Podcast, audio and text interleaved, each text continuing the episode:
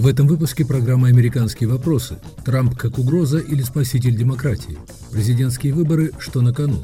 Трамп как последняя надежда республиканской партии? Кто и что раскалывает американское общество? Политкорректность, которую боятся все? О предвыборных настроениях в США мы говорим с профессором Хейверфорд колледжа в Пенсильвании Владимиром Конторовичем и профессором Университета Сеттон-Холл в Нью-Джерси Максимом Матусевичем. У микрофона в Нью-Йорке Юрий Жигалкин.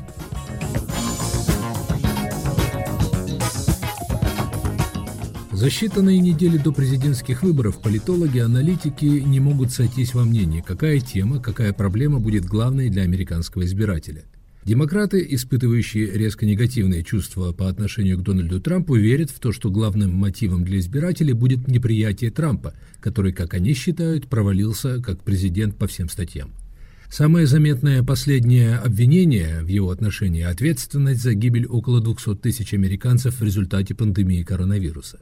Вообще претензии к нему гораздо масштабнее. В интерпретации, например, обозревателя журнала Rolling Stone Сэнди Кролла Первый президентский срок Трампа подверг американскую политическую систему испытанию на прочность. Наша демократическая система оказалась на грани развала, пишет Кролл. По его мнению, демократия – реальность верховенства закона и, возможно, судьба планеты, поставлены на карту. Сам Дональд Трамп еще не решил, выйдет ли он на выборы под лозунгами гаранта законности и порядка или гаранта экономического преуспевания, а это единственный пункт, по которому он держит лидерство над Джо Байденом. Между тем, в газете «Вашингтон-Пост» появился комментарий уважаемого консервативного аналитика Дэниел Плетки, которая написала, почему она, не приняв кандидатуру Трампа 4 года назад, на этот раз намерена голосовать за него. «Я опасаюсь хулиганов, действующих под лозунгами борьбы за добродетель и пытающихся доминировать в общественном пространстве», пишет она.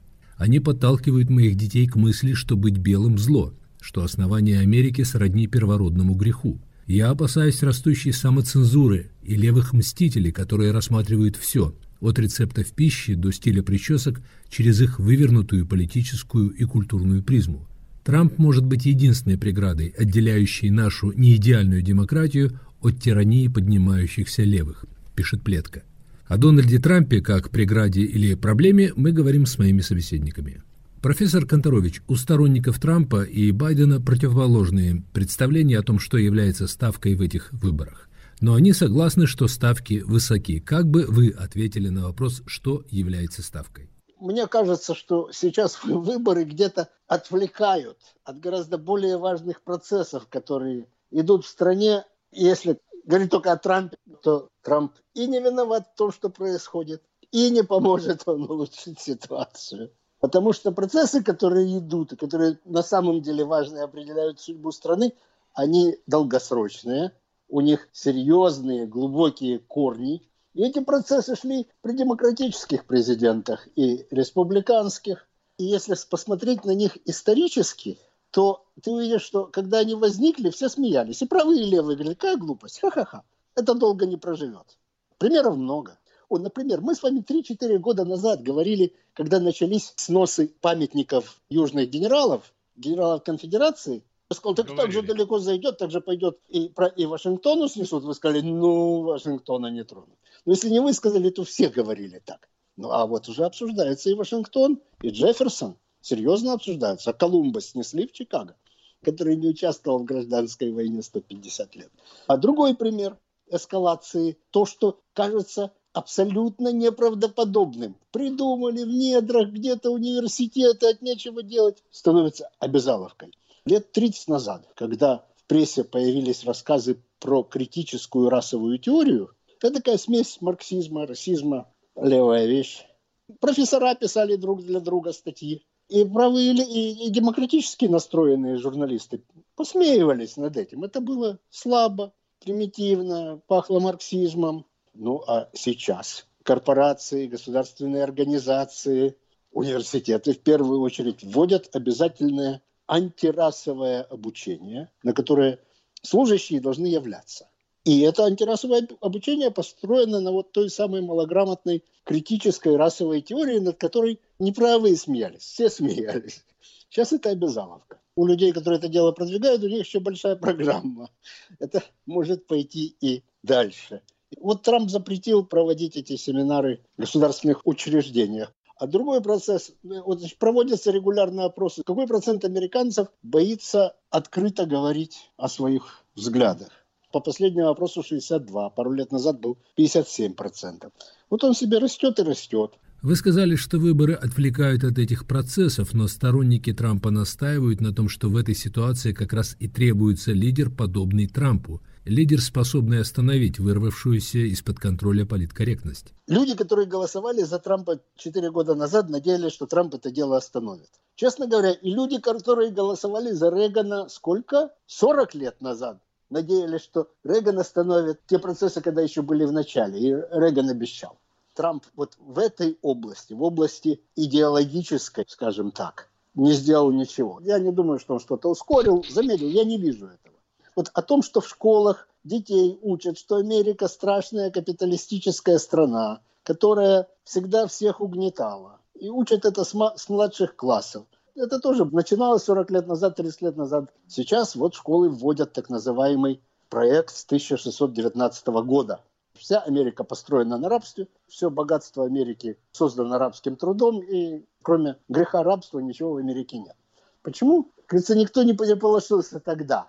Правые консерваторы, республиканцы, они думали, ну вот ничего, это, это просто такой президент демократический, он ничего поэтому... А мы сейчас изберем правильного президента и правильный конгресс, и они все исправят. И избирались республиканские президенты, и республиканский конгресс.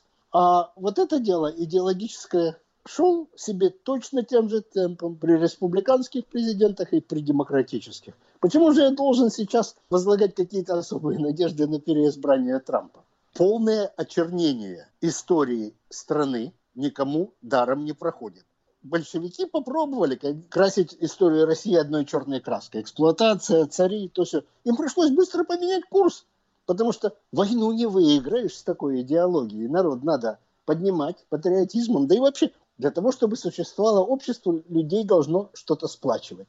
Вина за прошлые грехи, которые тебе вменяют, которые нет твои, между прочим, никого еще никогда не сплачивала, она только разъединяет. Это идеология разъединения общества.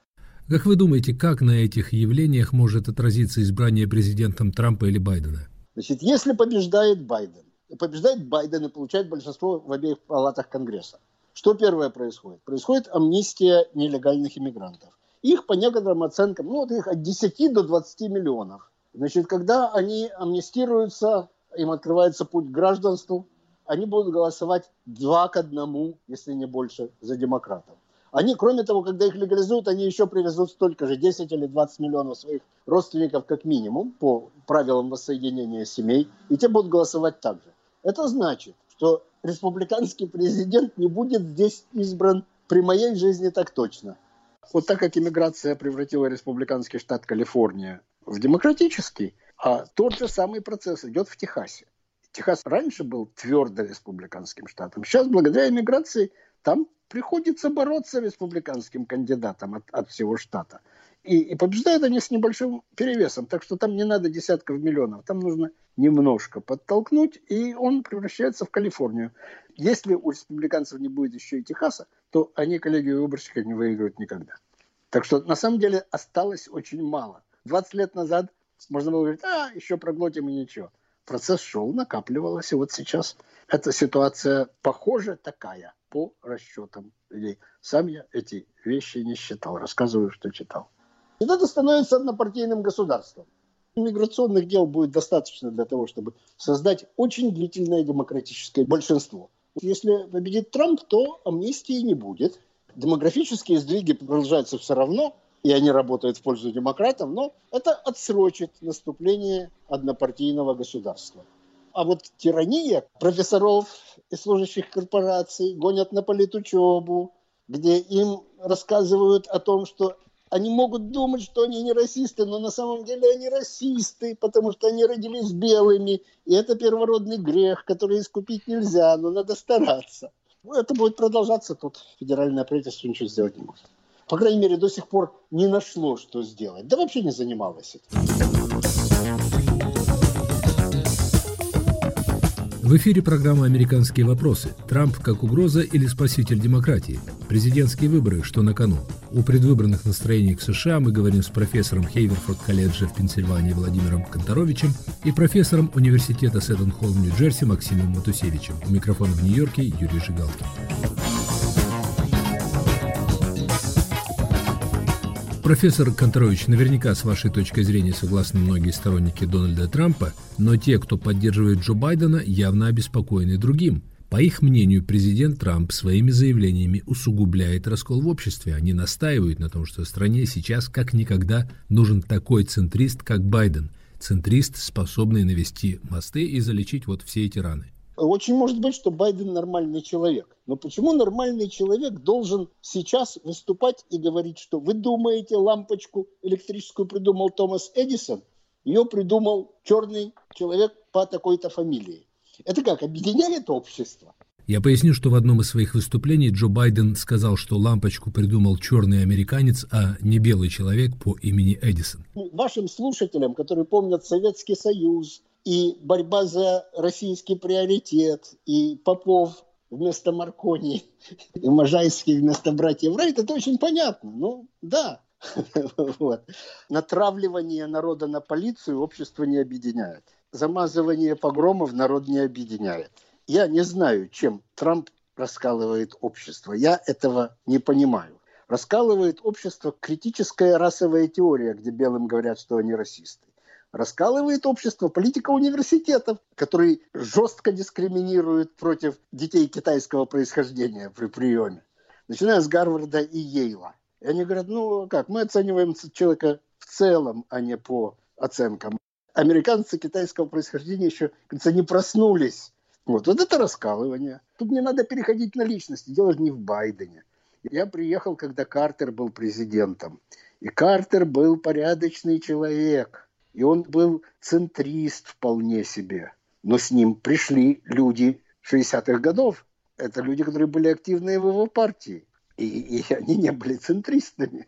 Особенно Байден. При его уровне активности править будет его партия. Но, как вам скажет, я думаю, большинство демократов не нужно путать демократическую партию с ее небольшим прогрессистским крылом, которое все-таки в подавляющем меньшинстве, в самой партии, не говоря уж о стране.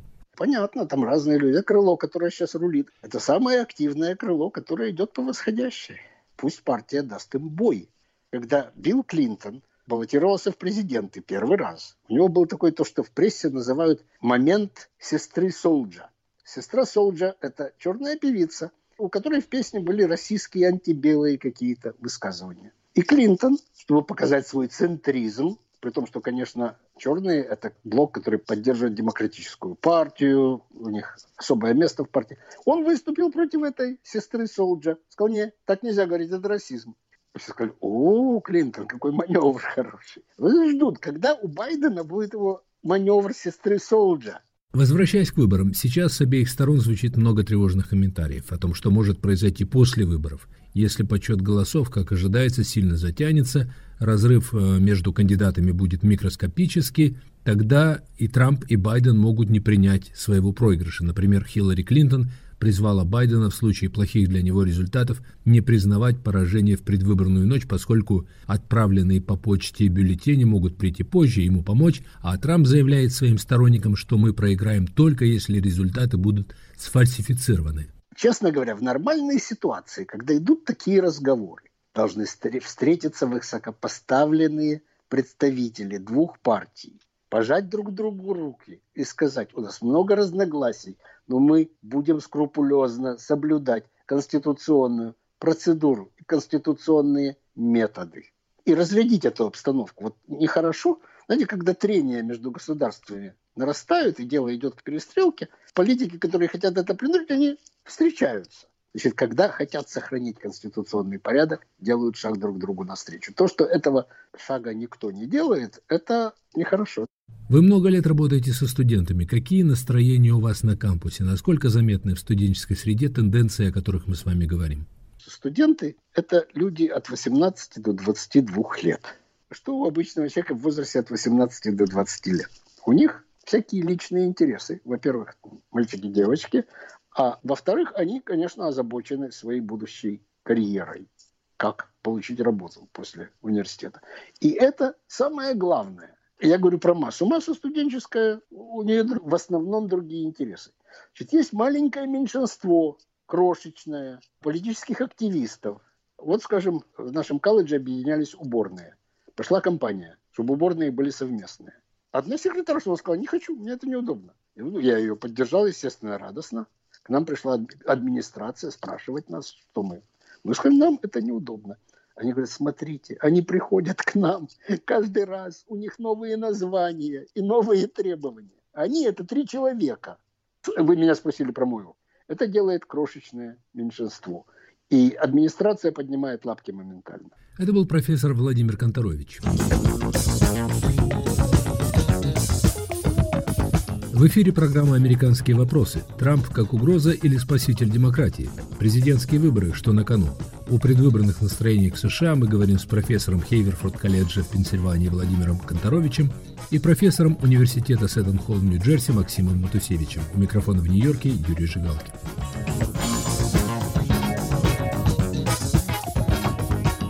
Вот что говорит о важности приближающихся президентских выборов Максим Матусевич мне кажется, нам нужно вернуться к какой-то общей нормальности, потому что за последние четыре года ощущение возникло того, что общество распадается на составные части, и мне кажется, сейчас, может быть, есть шанс каким-то образом залатать вот это разрушенное общество, потому что если нам это не удастся сделать, то перспектива довольно печальная, на мой взгляд.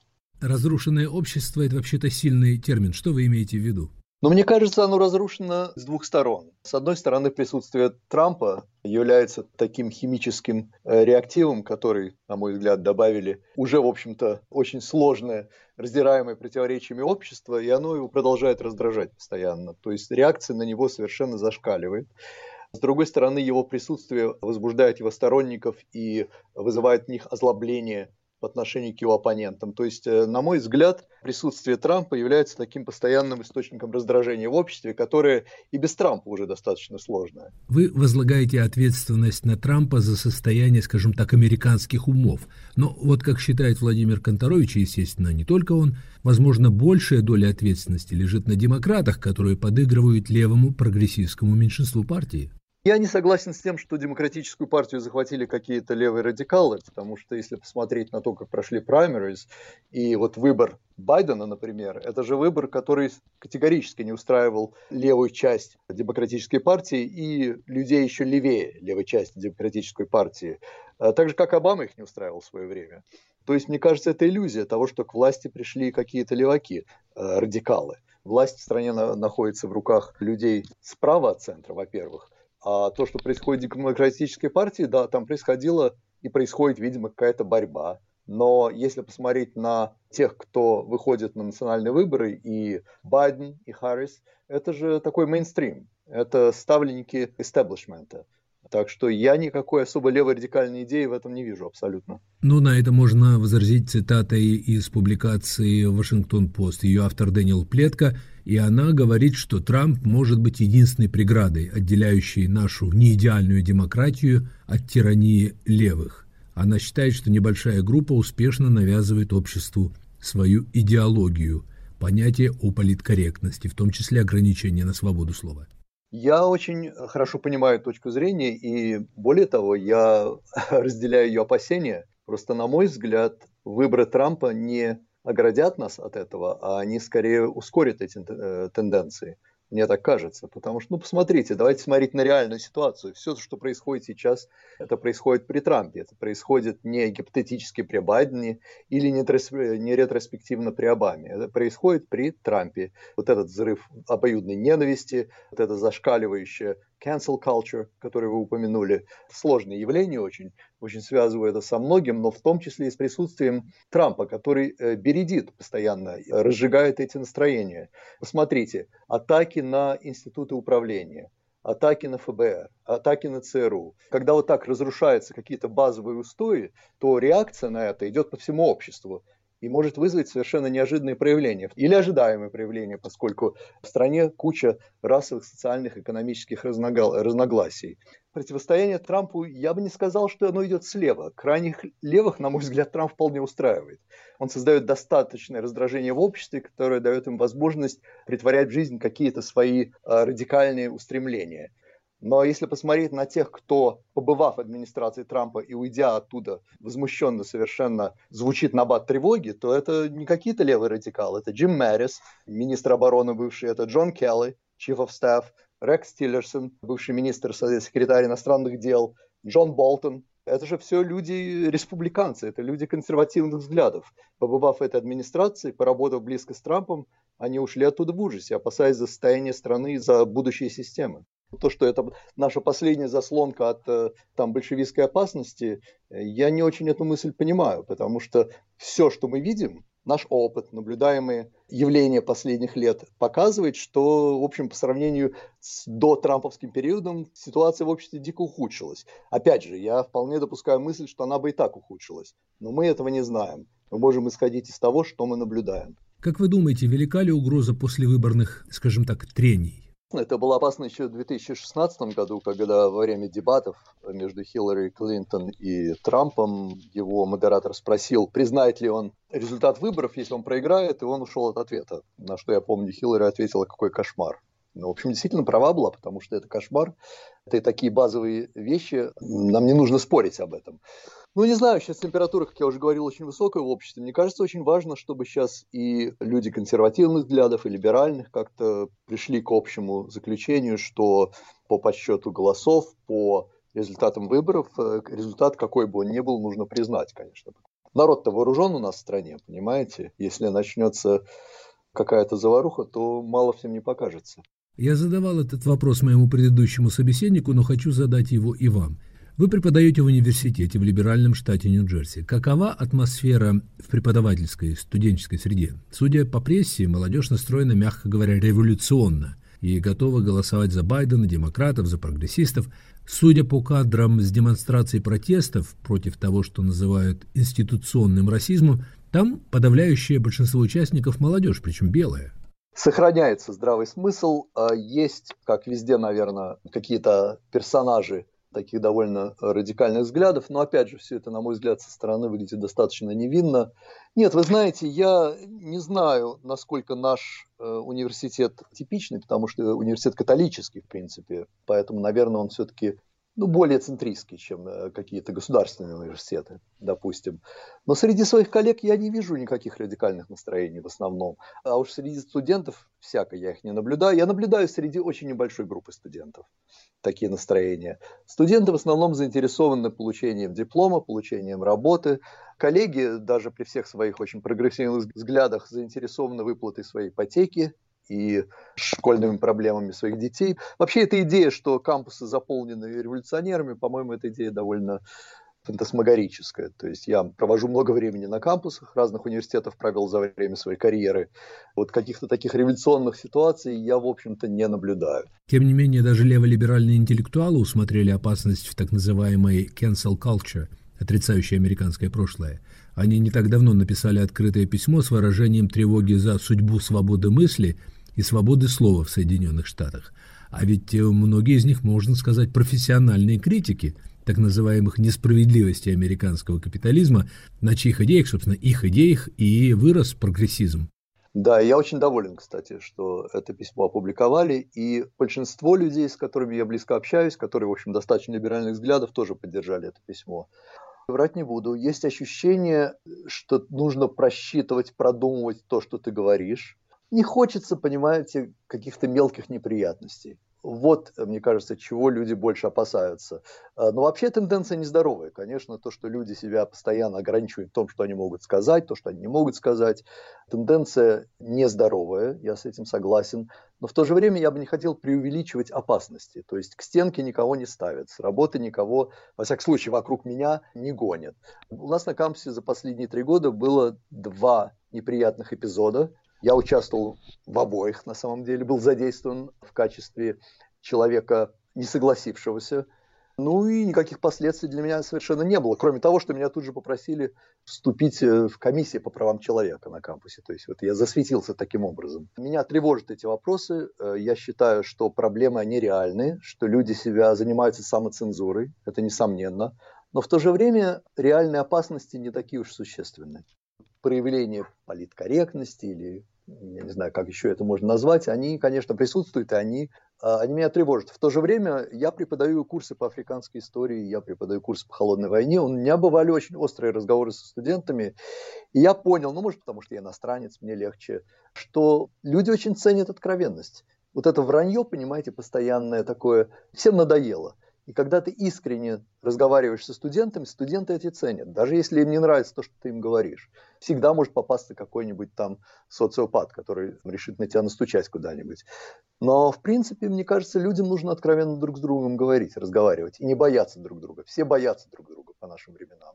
Профессор, это показательный диагноз в ваших устах. Правые боятся левых, левые боятся правых, левые боятся друг друга, правые тоже там э, раскол. Вообще это такой вопрос общечеловеческих отношений в обществе, о том, насколько политика может людей разъединять и что это значит. У вас у меня, возможно, разный взгляд на вещи, но нам интересно друг с другом поговорить. Понимаете, когда такой разговор становится поводом для опасений взаимных, вот тогда возникают проблемы. Но против с этим надо бороться. Вы слушали программу «Американские вопросы. Трамп как угроза или спаситель демократии?»